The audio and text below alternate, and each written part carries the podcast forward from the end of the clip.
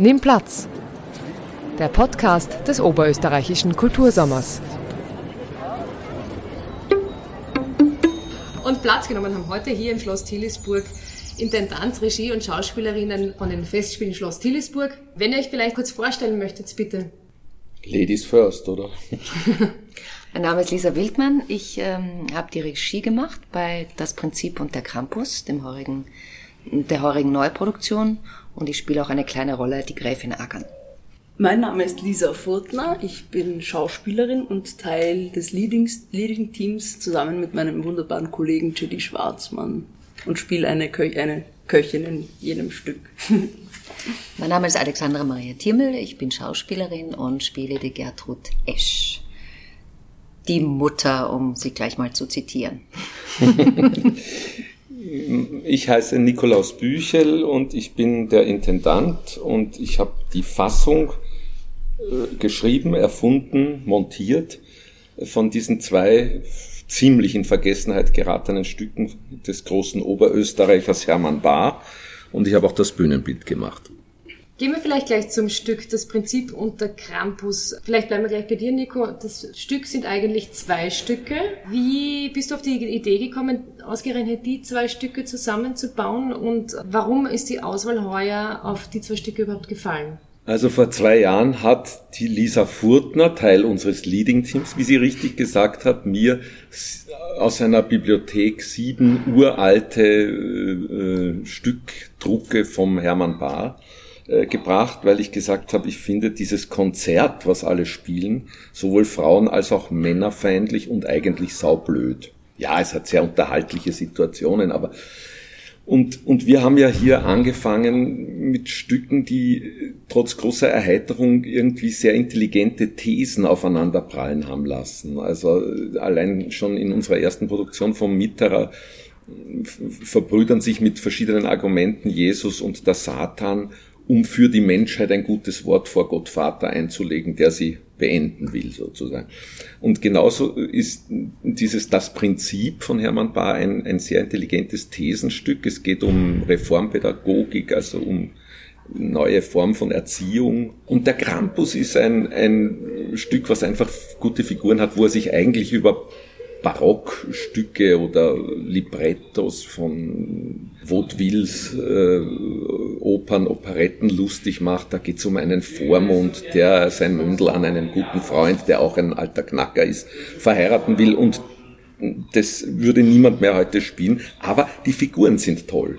Und ich habe dann gesagt, das Prinzip und der Krampus wäre eigentlich ein super Titel, weil es gibt im Prinzip diesen alten Onkel, der einfach sehr das Althergebrachte vor sich herträgt und der tritt auch so als Krampus auf und dann habe ich äh, diese beiden Stücke ineinander verschlungen, aber der Hauptteil ist das Stück Das Prinzip meines Wissens zuletzt 1937 am Akademietheater in Wien gespielt unter Mitwirkung von Oskar Werner immerhin.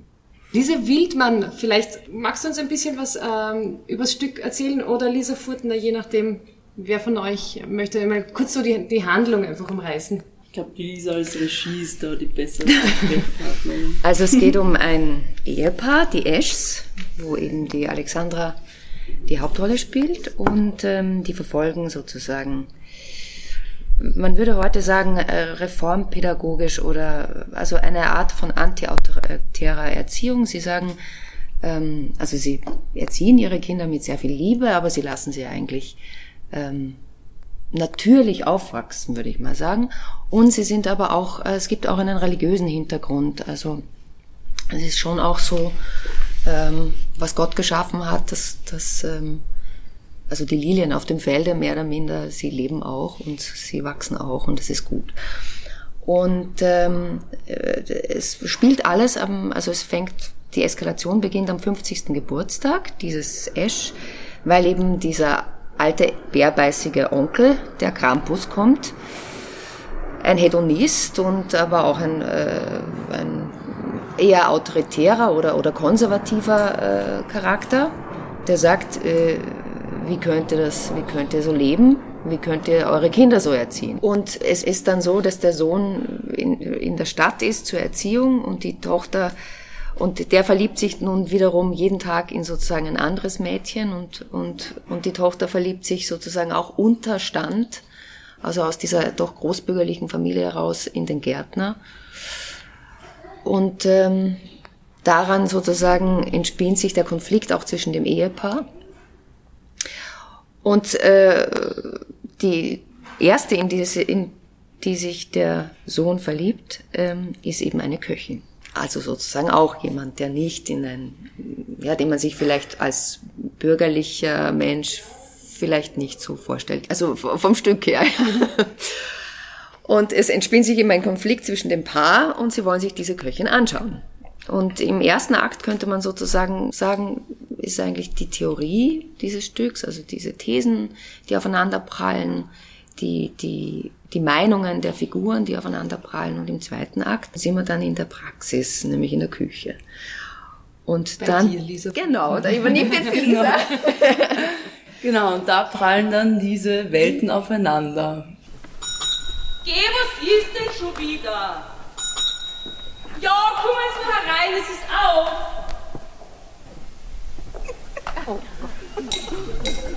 Sind wir hier richtig bei... Wer ist es denn? Wir sind die Eltern! Von wem?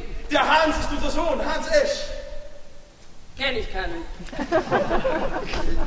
Sie sind doch die Lady von der Gräfin Agern. Um was soll es denn jetzt eigentlich gehen? Dieselbe, die vorgestern im äh, Himmel, heißt dort, äh, glaube ich... Äh, Ach so, den Hans meinen Sie? Meinen Studenten? Ja, darüber wollen wir halt mit Ihnen sprechen. Ich finde das nicht so komisch. Ach, so ist das? Es passt Ihnen wohl nicht? Ich bin Ihnen wohl nicht fein genug? Dann passen Sie das nächste Mal ein bisschen besser auf auf Ihren Burm. Ich kann nicht jeden erst fragen, ob er auch einen Erlaubnisschein von der Mama hat. Wollen Sie das nicht erst einmal an? Na, sicher nicht. Wie kommt er nie dazu? Ich bin dem Bursch nicht aufgelaufen, das habe ich nicht not. Eine Dutzend an jedem Finger. Und dann kommen sie drauf, dass sie vielleicht eigentlich eh sich ganz sympathisch sein könnten. Aber, also ich kann jetzt nur für meine Figur reden, oder was ich mir überlegt habe, ist, es ist ein Freiheitsverlust für Leni Kupp, für die Köchin, die in eine Aristokratie einheiratet oder einen Groß Bürgertum einheiraten würde. Also da sind einfach so viele Regeln, die sie nicht äh, kennt. Das ist allein ein, eine Bürde, die sie sich da aufhalsen würde, wenn sie den heiraten würde. Obwohl es heißt, geh bitte, wenn du in, den, in, die, in die gültige Partie einheiratst, quasi, hast ausgesorgt. Aber das ist, glaube ich, nicht das Leben für sie, das sie sich vorstellt. Mhm. Wie hat sich die Leni Cook gefühlt, wie zum ersten Mal das Ehepaar Esch bei ihr aufgetaucht ist? Ja, einerseits ist sie in ihrer eigenen Welt in der Küche und da stehen aber auf einmal zwei gesackelte äh, weiß nicht, wie das König, es ist Herrschaften, wie das Königspaar, das auf einmal also völlig skurril, sehr überfordert ist sie, auf jeden Fall. Wie hat sich die Gertrude Esch gefühlt, auf einmal der Köchin ansichtig zu werden? Also es geht, also ehrlich gesagt, äh, es ging gar nicht so sehr um die Köchin, sondern es ging um die junge Dame, in die sich mein Sohn verliebt hat. Und da ist, glaube ich, äh, sehr viel Mutter drinnen, dieses Gefühl von, die schaue ich mir an, weil ich möchte wissen, was das für ein Mensch ist. Stimmt. also das ist, das ist noch viel mehr als dieser, dieser Klasse. Klasse, äh, Klassenunterschied, sondern es ist mehr, traue ich der? Äh, wird mein Sohn da irgendwie überrumpelt und etwas hineingebracht, was er vielleicht gar nicht will? Ich kenne sie nicht, ich weiß nicht. Man hat halt so Vorurteile und man muss schauen, wie, wie sich die ergeben, ob die jetzt bestätigt werden oder nicht. Also es ist mehr dieses Mutterprinzip, ich behüte jetzt mal mein Kind und schaue mir, schau mir diese junge Dame mal an. Und ich glaube, das ist irgendwie spannend, also für meine Figur. Ich glaube, diese beiden Figuren treffen sich, also die Köchin und eben die äh, Gertrude treffen sich, glaube ich, auf einer sehr weiblichen Empathieebene, treffen sie sich und sprechen irgendwie eine Sprache, wissen aber beide ganz genau, dass es nicht funktionieren kann. Oder also, also da ist irgendwie so ein Verständ, ein Grundverständnis, glaube ich, dieser beiden Figuren mhm. da, oder? Mhm. Die das irgendwie den Friedrich Esch dann ein bisschen alt ausschauen lassen. ja, weil, weil, weil sie letztlich äh, beide wissen, die Köchin sogar noch mehr, dass gewisse Standesunterschiede äh, wahrscheinlich nicht zu überwinden sind, außer man gibt, was die Lisa gerade gesagt hat, die Freiheit auf. Und vielleicht sollte man noch was sagen, was, weil wir immer jetzt von außen sagen, antiautoritäre Erziehung oder Reformpädagogik oder demokratische Erziehung. Aber worin besteht eigentlich dieses Prinzip von dem Friedrich Esch?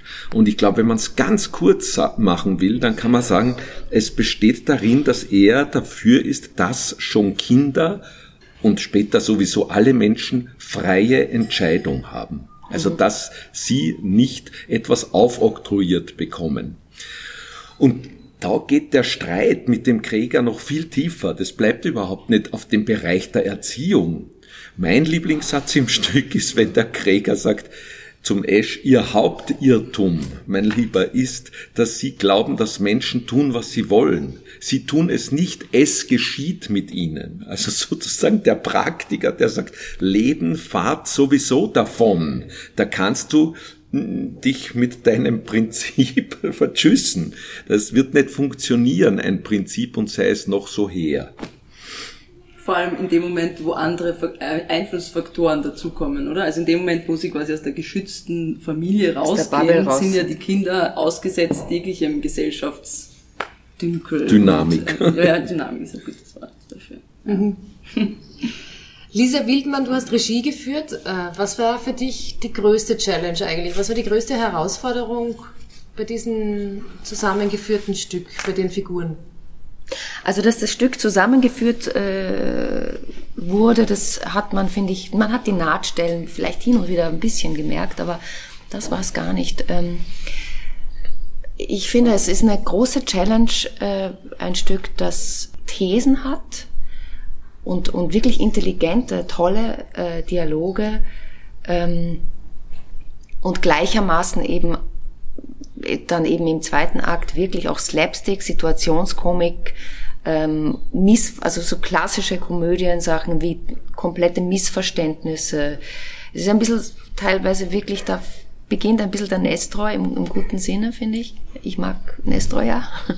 Und äh, ähm, diese zwei Ebenen da gut, gut miteinander zu verknüpfen. Und ich glaube aber, dass das jedenfalls, was wir so als Rückmeldungen vom Publikum haben, ganz gut gelingt dass es eben eine unterhaltlich intelligente äh, Geschichte ist. Ja. Was ich ganz toll in dem Zusammenhang finde, ist auch, dass so viel Information über den Hermann Bahr im Programmheft drinsteht.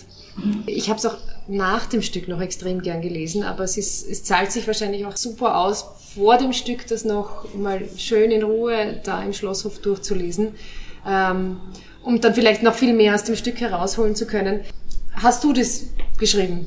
Nein, um Gottes Willen, ich habe nicht geschrieben, ich habe es ausgesucht. Also das sind Texte von Hermann Bahr, die er einfach, der hat einfach, der, der Typ hat einfach zu allem was zu sagen gehabt. das ist irgendwie sehr interessant, finde ich. Also der hat über Frieden, über die Frauenfrage, über eben Erziehung, über Kunsterziehung, äh, sich da in einer Detailliertheit ähm, Gedanken gemacht. Spannend. Und ich fand irgendwie, das sollten die Menschen lesen. Aber ist es die Originalsprache? Ja. Erstaunlich. Es liest sich nämlich auch so leicht. Das Prinzip unter Krampus ist ja nicht das einzige Stück, äh, das heuer auf der Tillisburg zu sehen ist. Es ist aber das einzige neue Stück, oder? Ja, das ist diesjährige Neuinszenierung, genau. Welche Stücke gibt's noch und welches läuft heuer definitiv zum letzten Mal vielleicht? Also es gab noch äh, Krach im Hause Gott von Felix Mitterer, was der Nico eben vorher schon gesagt hat. Äh, mit dem Gerhard Brössner und dem Karl Sibelius, den alten Linzer Publikumslieblingen, kann man sagen. Und das schon im fünften Jahr. Also das ist, wir bezeichnen das immer ein bisschen als den Tillisburger Jedermann, weil das ist sozusagen, das haben wir jetzt mitgenommen. Ob das nächstes Jahr noch kommen wird, ist die Frage. Mal sehen. So ganz definitiv ist das noch nicht. Und als äh, zweites Stück, größeres Stück, also ensemblereicheres Stück ist Olympia von äh, Ferenc Molnar, ähm, von dem man ja auch fast nur den Lilium kennt, muss man sagen. Es hat noch der, der Leutnant Gustl ähm, Premiere, Wiederaufnahmepremiere. Sag du noch was? Naja, wir haben äh, heuer wirklich eine, eine, ich meine, die Lisa Wildmann ist eine bewiesene Schauspielerin, war sechs Jahre am Staatstheater Stuttgart, hat aber auch Regie studiert und da hat sie erst spät und ein bisschen durch Tillisburg ihre, ihre zweite Liebe gefunden und wir haben eine, eine kleine Werkschau, weil eigentlich von ihr heuer vier Inszenierungen anstehen. Und äh, die, die vierte haben wir gemeinsam gemacht und zwar im Corona-Jahr.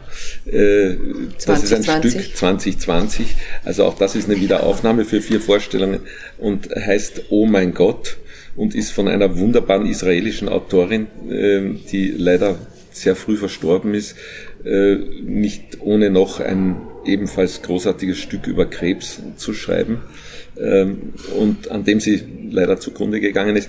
Und, und äh, die, dieses Stück äh, hat einen unfassbaren Plot, weil sozusagen der alttestamentarische und gar nicht so liebe Gott kommt zu einer relativ jungen äh, Psychotherapeutin äh, weil er eigentlich dasselbe wie bei Mitra, eigentlich hat er die Schnauze voll und, und will Schluss machen.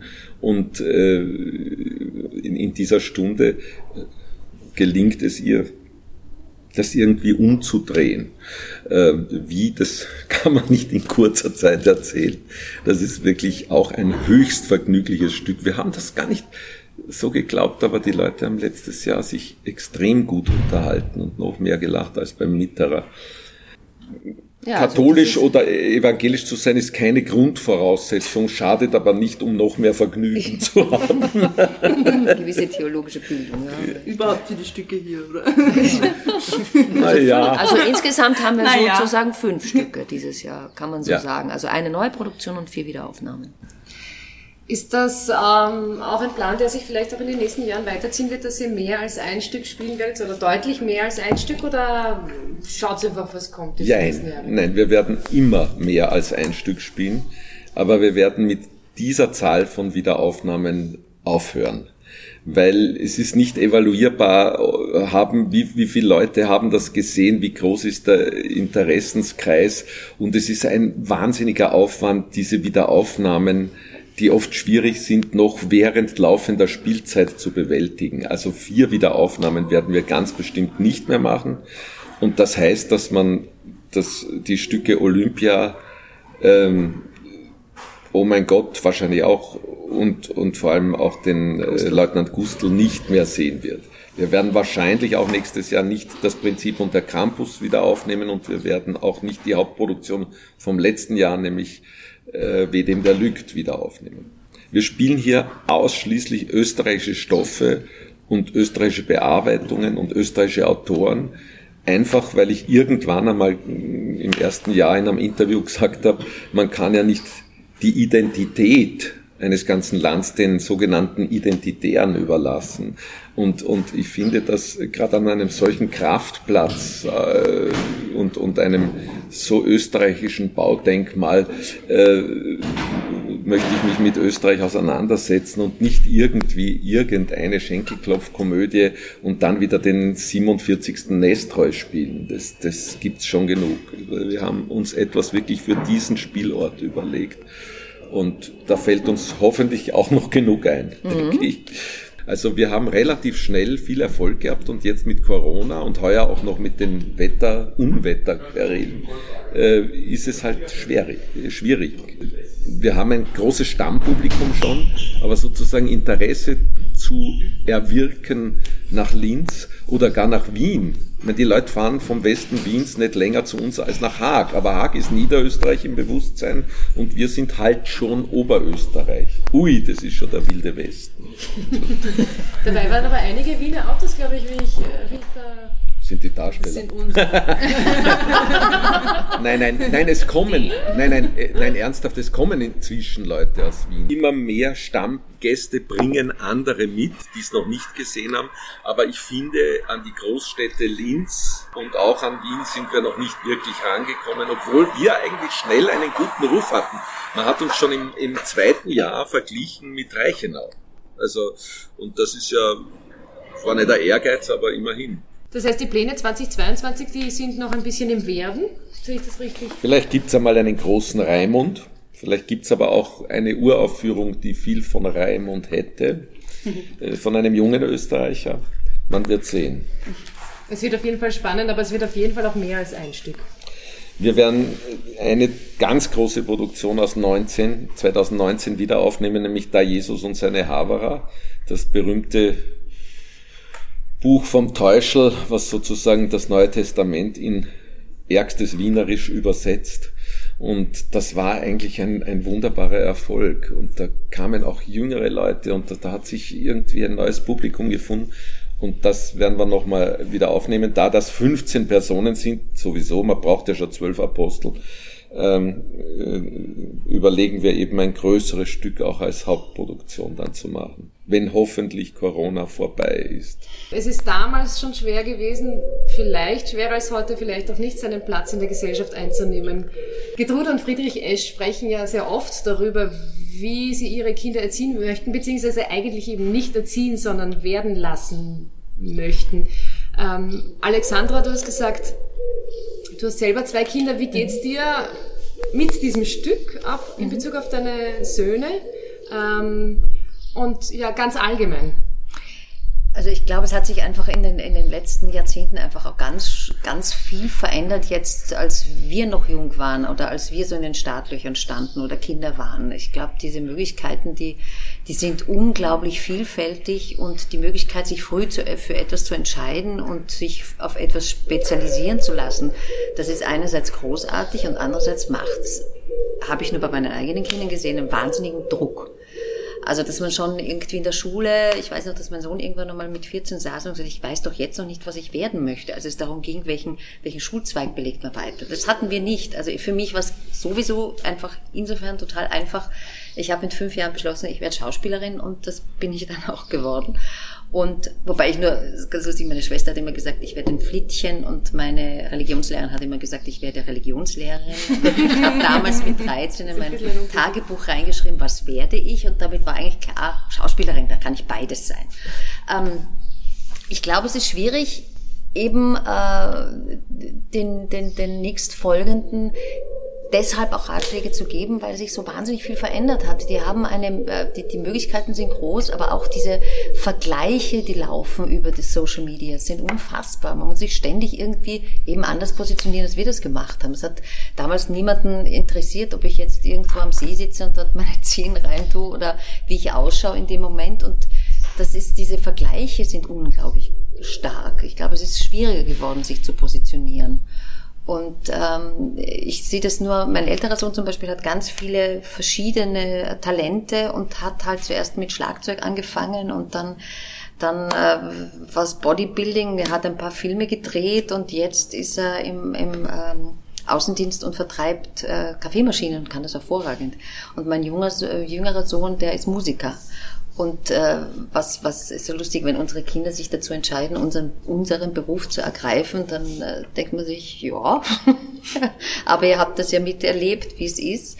Wir würden euch etwas wünschen, wo, wo vielleicht mehr Sicherheit ist, aber es gibt diese Sicherheit ja sowieso nicht mehr, habe ich das Gefühl. Einen Beruf zu finden, der, der einen erfüllt, das ist eh das Größte, was man haben kann. Ich denke, dann hat man damit auch seine Position in der Gesellschaft gefunden. Ich denke, am richtigen Zeitpunkt, zum richtigen Zeitpunkt am richtigen Ort zu sein, das ist nicht nur punktuell so, sondern es ist einfach generell. Ich empfinde mich zum Beispiel hier total richtig. Das ist, das bist so. Es ist ein, ähm, es ist, es ist alles Lebenszeit. Auch das ist, glaube ich, so, dass man, dass ähm, man immer mehr begreift, ähm, es ist alles Lebenszeit, die wir haben und äh, die schön zu verbringen und mit Menschen zu verbringen, die einem entgegenkommen und wo man sich wohlfühlt, das auch noch das Umfeld zu nennen, in dem man seinen Beruf ausübt. Wenn man dieses Glück hat, dann, dann ist es wert, dafür alles zu tun. Ja. Lisa Wildmann, Lisa Furtner, wie sieht ihr das? Wie sehr lässt denn die Gesellschaft heutzutage eurer Meinung nach den Platz einnehmen, für den man bestimmt ist? Ich glaube, es kommt auf die Gesellschaft eben an. Also ich glaube, wenn du im richtigen Umfeld bist, dann kannst du dort gut wachsen. Wenn du im falschen Umfeld bist, im für dich falschen Umfeld, wirst du, kannst du nicht wachsen. Und das hängt ab von den richtigen Menschen, die du triffst, die dich fördern, fordern, die was erkennen in dir, die dich ja, wohin bringen oder wo mitnehmen. Ähm, also ich glaube, das ist es vielfach. Also für mich. Und es ist ja vor allem immer ein Werden. Also ich glaube, jeder Mensch wird ja die ganze Zeit geformt. ja. ja. Von eben im besten Falle Mitmenschen, die einen eben wachsen lassen. Und die Gesellschaft, wenn wir von der Gesellschaft als Gesellschaft nennen, tut das eher nicht. Also so wie wenn, man, wenn wir die Gesellschaft jetzt so titulieren als die Gesellschaft. die eben den Druck ähm, verkörpert oder den so sollst du sein und so musst du sein, damit du wohin kommst und na geh, du musst schon dein Studium fertig machen, damit so. Ähm, das ist es nicht in erster Linie. ich ähm, ich denke da im Moment, also äh, mein Sohn ist zehn, kommt jetzt ins Gymnasium und ähm, ich denke da, bin da jetzt noch gar nicht, also ich habe zwar auch eine ältere to Tochter, die ist 21, aber im Moment denke ich da eher darüber nach, wie kann sich tatsächlich so ursprünglich am Stück, wie, wie kann sich ein Kind so entwickeln, dass es seinen Eignungen und Neigungen entspricht. Ähm, und was kann ich dazu tun? Ja, ich bin jetzt, weiß ich nicht, wir sind sicher natürlich ein künstlerischer und musischer Haushalt und vielleicht manchmal nicht so strukturiert, wie es dann vielleicht äh, auch einem Kind gut tun würde oder oder ja, weiß ich nicht. Wenn ich jetzt handwerklich sehr begabt wäre und irgendwie eine Werkbank im Keller, dann würde mein Sohn mit mir Möbel bauen, ja. Und vielleicht äh, wäre das ein großes Talent. Und ich kann es aber gar nicht fördern, weil ich, äh, ich, ich hoffe, dass es sich schon, dass es gut sein wird, ja. Und, ähm, und also ich bin da, weiß ich nicht, wer ist die Gesellschaft? Wer ist die Gesellschaft für ein Kind? Ich mhm. jetzt erstmal oder die Familie und das Umfeld, das man ihm geben kann, jeden Tag. Naja, aber es ist, es ist so ein bisschen, wie Alexandra hat, hat das ja gerade gesagt, es ist so wahnsinnig viel umeinander dass Kinder oder Jugendliche gar nicht wissen, was sie werden könnten. Also haben sie auch sehr oft im Moment keine Neigung oder scheinbar noch keine Neigung. Und das finde ich, äh, äh, so habe ich das interpretiert, was Alexander gesagt hat, dass es viel schwieriger geworden ist, sich äh, eine, eine Position und damit auch einen Fokus, ein Interesse zu finden. Und ich finde, der, der Krampus im Stück, also der so ein bisschen die althergebrachte äh, Methode der Erziehung, dass man schon einem Kind sagt, wo es lang geht, sozusagen, äh, der, der hat schon auch ein paar Sentenzen, wo man sagen muss, naja, das ist vielleicht nicht so falsch. Weil gerade in einer Zeit, wo Leute äh, zum Beispiel zum Beispiel Schauspiel studieren und gar nie in dem Beruf arbeiten werden. Oder jemand anderer macht Pharmazie und wird woanders und wird heute, wird er nicht in einer Apotheke anfangen, wenn er Glück hat, die seiner Eltern und das wird er machen, bis er 65 ist, sondern der wird äh, sechs oder sieben Jobs haben, wie wir heute wissen, ganz rein statistisch. Ja. Ich finde natürlich, dass in so einer aufgelösten Zeit ein paar von den Grundsätzen äh, dann auch nicht ganz falsch sind. Na, selbstverständlich muss am Kind gesagt werden, du, jetzt hast aber vier Sachen angefangen, jetzt mach einfach einmal eins fertig damit du überhaupt nicht aus, aus Zwang, dass er was fertig ist, sondern dass er überhaupt mal das Gefühl, etwas fertig gemacht zu haben, ja. äh, kriegt. Ja, das, das ist das so, so banal ja. ist es nicht, dass der Reformpädagoge in dem Stück nur recht hätte. Der, die Lacher sind sogar eher auf Seiten äh, vom Krampus, also von diesem alten Onkel, ähm, und und der der Bar, der ein ein großer äh, Polyhistor, ein, ein umfassend gebildeter Mensch und ein Essayist war, hat sich ja auch immer übers, über das, was in seiner Zeit so Mode war, lustig gemacht. Also er, er gibt dem Ehepaar Esch oder vor allem dem Friedrich in vielem Recht, aber nicht in allem. Das ist ja das Tolle. Ich habe einmal äh, gesagt, das Stück äh, geht eigentlich, weil jeder seine Argumente, seine Pointen hat, irgendwie unentschieden aus, aber nicht wie ein fades 0-0, sondern wie ein 6 zu 6. Ja, das, das ist, dann hat man ein tolles Match gesehen, selbst wenn der eigene Verein nur unentschieden gespielt hat, aber man hat zwölf Tore gesehen. Das ist schon was wert. Allerdings. Der letzte Punkt Es zu den Genüssen Tillisburg ist wohl das einzige Oberöst, vor allem oberösterreichische Festival, muss man dazu sagen, das einen eigenen Wein hat. Wie kam es dazu?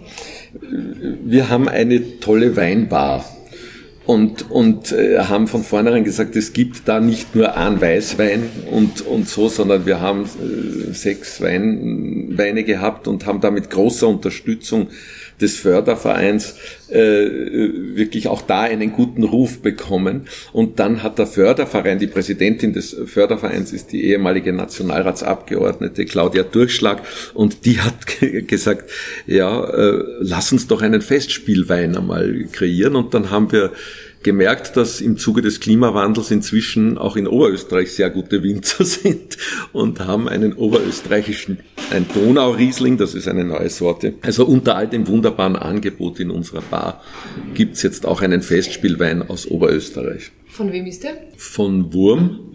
Und äh, das ist hier in St. Florian ein, ein Winzer und ein großartiger Bio- Laden und Gemüse- und so Obstbauer. Hofladen.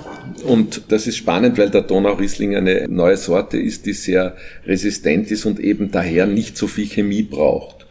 Also das ist auch ein bisschen im Sinne von dem von der Bio-Philosophie, die da vertreten wird. Aber er ist sehr frisch, sehr resch und sehr angenehm, finde ich. Ja. Mhm. Passt also gut zu den Stücken.